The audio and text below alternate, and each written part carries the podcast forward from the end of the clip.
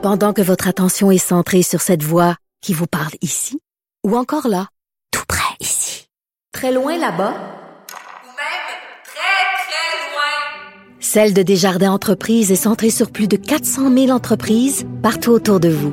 Depuis plus de 120 ans, nos équipes dédiées accompagnent les entrepreneurs d'ici à chaque étape pour qu'ils puissent rester centrés sur ce qui compte, la croissance de leur entreprise. Parce qu'en immobilier, pour être à son affaire, suivez les conseils de nos experts.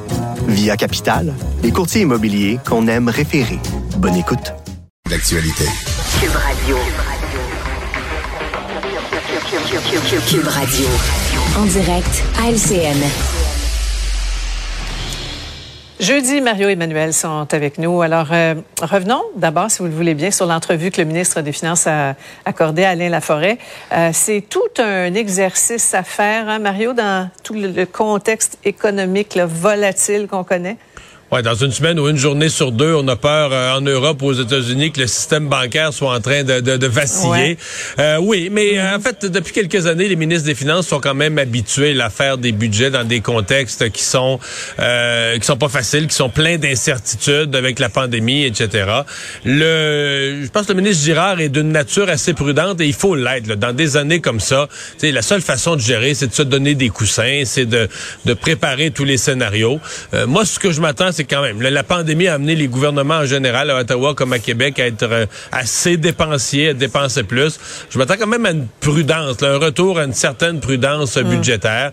Mais oui, il faut, euh, il faut euh, gérer prudemment dans des années où les niveaux d'incertitude, la hausse des taux d'intérêt, c'est de l'intérêt sur la dette. Le Québec est la deuxième province la plus endettée au Canada. Alors, c'est des bonnes mm-hmm. années pour être mm-hmm. prudent.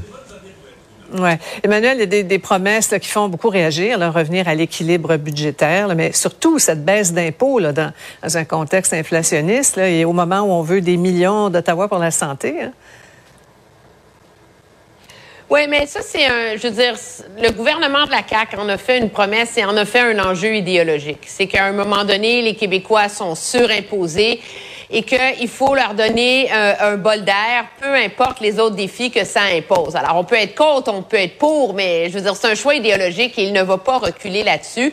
Le défi, moi, je vois pour le ministre Girard, c'est un peu si en 2023, il se retrouvait dans la même situation qu'en 2020. Parce que rappelez-vous, en 2020, il avait déposé tout un budget. Faites-vous-en pas pour la pandémie on va être correct, on n'en parlait pas, c'est comme si ça allait pas arriver, puis une semaine après, son budget, il a été pris, il a été mhm. jeté aux poubelles, sais. Mhm. Et là, est-ce que le, système bancaire mondial va s'effondrer? Est-ce qu'on va avoir une récession comme on n'a jamais vu depuis 50 ans? Tout ça, à un moment donné, il y a des éléments dans l'économie qu'on ne peut pas prévoir. Donc, sa responsabilité, c'est d'avoir assez de prudence dans son budget pour être capable de gérer le maximum d'imprévus, mais tu peux pas écrire un budget qui va te prémunir contre la catastrophe que certains euh, pressentent. Moi, je trouve cependant que miser sur l'équilibre budgétaire éventuel, baisser les impôts, augmenter l'argent pour les missions fondamentales de l'État, mm. ça commence à être beaucoup à essayer de mettre dans le même pot. Là. Ouais. Alors, on verra, on aura les réponses euh, dans quelques jours. Fonderie Horn, des annonces euh, importantes, majeures pour la population euh, là-bas. On va relocaliser 200 familles pour créer une, zone tampon avec l'usine. Mario, le ministre Lacombe a dit quand même, on ne forcera pas la main des, des gens, de, de personnes. Qu'est-ce que tu penses de ce grand plan? Bah, c'est très, très difficile. Il n'y a, pas de bonne solution avec la fonderie. Il y a des gens qui disent que ça serait simple. S'il y avait des solutions simples, regardez comment euh, combien Glencore on va y faire dépenser de millions, comment le gouvernement va dépenser de millions, la complication de sortir 200 familles. J'ai l'impression que des scénarios plus simples, ils les ont regardés. S'il y avait une solution facile, et, comme on dit, ils l'auraient fait. Bon, euh, moi, je trouve ça délicat. Dès que tu parles de déplacer des gens de leur maison, il y a un attachement, là, tu rentres dans le monde de l'émotif. Il va falloir que ça soit très, mhm. très, très bien fait, bien expliqué. Ceci dit, financièrement, il n'y a pas de débat, là si ces gens-là, leur maison, euh, si c'est leur avoir, si c'est là-dedans qu'ils ont mis leur capital, leur maison vaut plus grand-chose. Mettez-la à vendre. Prenez, prenez une avec tout ce qui a été dit aujourd'hui, tout ce qu'on connaît sur la mm. qualité de l'air, tout ce qui a été sorti comme statistique, mettez ces maisons-là à vendre demain. Soit ils se vendent pas, soit ils se vendent à un très, très faible prix ou à un prix, un rabais terrible.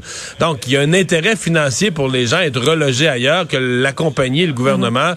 leur fasse un nouveau quartier, une nouvelle maison. Mais tu sais, c'est beau à dire, le nouveau quartier, il sera pas dans le centre de la ville. Il va être forcément dans des des nouveaux Ouais. terrains qui sont en périphérie. Les gens sont habitués à être en plein centre de la ville. Tu sais, c'est, vraiment, vraiment humainement difficile comme situation. En même temps, Ouais. c'est des emplois, c'est 700 emplois parmi les mieux payés de la ville. Personne économiquement qui veut perdre ça. Là. Emmanuel, pour, ce qui est des, obligations de, la compagnie de Glencore, la fonderie a quatre ans pour euh, préparer un plan d'action pour l'atteinte de la norme québécoise de 3 nanogrammes d'arsenic par mètre cube. Il y a beaucoup d'autres exigences dans l'autorisation ministérielle. Euh, Est-ce que c'est suffisant?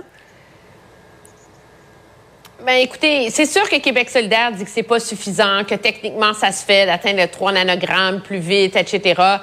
Euh, objectivement, je pense que si euh, c'était si simple que ça, le gouvernement serait allé de l'avant avec cette option-là et ce niveau de pression-là. Il y a comme une réalité théorique de ce que la science peut faire, puis une réalité économique de ce que tu peux imposer à une compagnie comme Glencore. C'est pas moi j'ai beaucoup de difficultés à porter un jugement de valeur sur ce côté scientifique, c'est tellement technique, c'est tellement compliqué Sophie. C'est très difficile. Moi, je pense que ce qui est clair, c'est que pendant la campagne électorale, le gouvernement a tellement misé sur l'idée qu'il fallait sauver des jobs, qu'il fallait sauver Glencore, qu'il fallait, qu'il fallait, qu'il fallait. Puis on a tellement critiqué Québec solidaire pour leur opposition qu'une fois que le gouvernement a gagné, surtout dans ce comté-là, mais Glencore savait qu'ils avaient le gros bout du bâton. Ouais, ouais. Et c'est ce qui est d'un peu, euh, et c'est ce qui est de difficile dans cette situation-là, qui, à mon esprit, en est une tragique, peu importe sous quel angle on le regarde, parce que ces gens-là vont être déracinés de leur quartier. Ouais. Les locataires, ils vont avoir autant d'espace, ils vont avoir autant de qualité de vie? C'est difficile. Ouais. Euh, je vous entendre, il nous reste 45 secondes, alors euh, 30 secondes chacun. D'expérience client à expérience patient, ministre Dubé qui présente un autre volet de son plan santé. On va pouvoir évaluer notre expérience dans le réseau. Nouveau gadget, chaud de boucan, ça va pas susciter beaucoup d'enthousiasme, Mario. Non, mais c'est pas. Personne ne peut être contre ça. On fait ça maintenant partout dans les entreprises. Demander l'expérience, Oh oui. euh, l'expérience patient. On coche euh, tu sais, un chiffre de 1 à 10 ou de 1 à 6. Êtes-vous satisfait, très satisfait, moyennement satisfait? Tu sais, Je peux pas. Je suis pas impressionné par ça, mais on peut pas être contre le fait que le ministre de la Santé, lui, le ministre de la Santé, il aime savoir ce qui se passe, il aime les chiffres, il aime les tableaux de bord. Donc, il va- il va en avoir un de plus, euh, l'opinion des patients. Ouais. Ça peut stimuler la compétition, Emmanuel? Écoutez, ça va tellement mal dans tellement d'hôpitaux. là. Le jour où euh, les gens qui iront à Maisonneuve-Rosemont ou à l'hôpital St. Mary's là, vont sortir de là avec un, un 10 d'expérience client, on en reparlera. là. D'ici Ouais. là, je pense que c'est c'est relatif comme efficacité, bien que ça vient d'une bonne intention, mais on est loin de la mer à boire. tu sais. Merci à tous les deux. Au revoir.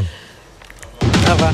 Il faut que la Ah voilà, ça a été deux heures euh, bien agréables à vous raconter euh, l'actualité de ce jour. Euh, Vous la, la faire comprendre, la faire voir. Merci d'avoir été des nôtres. On reprend ça pour la dernière de la semaine demain 15h30. Salut.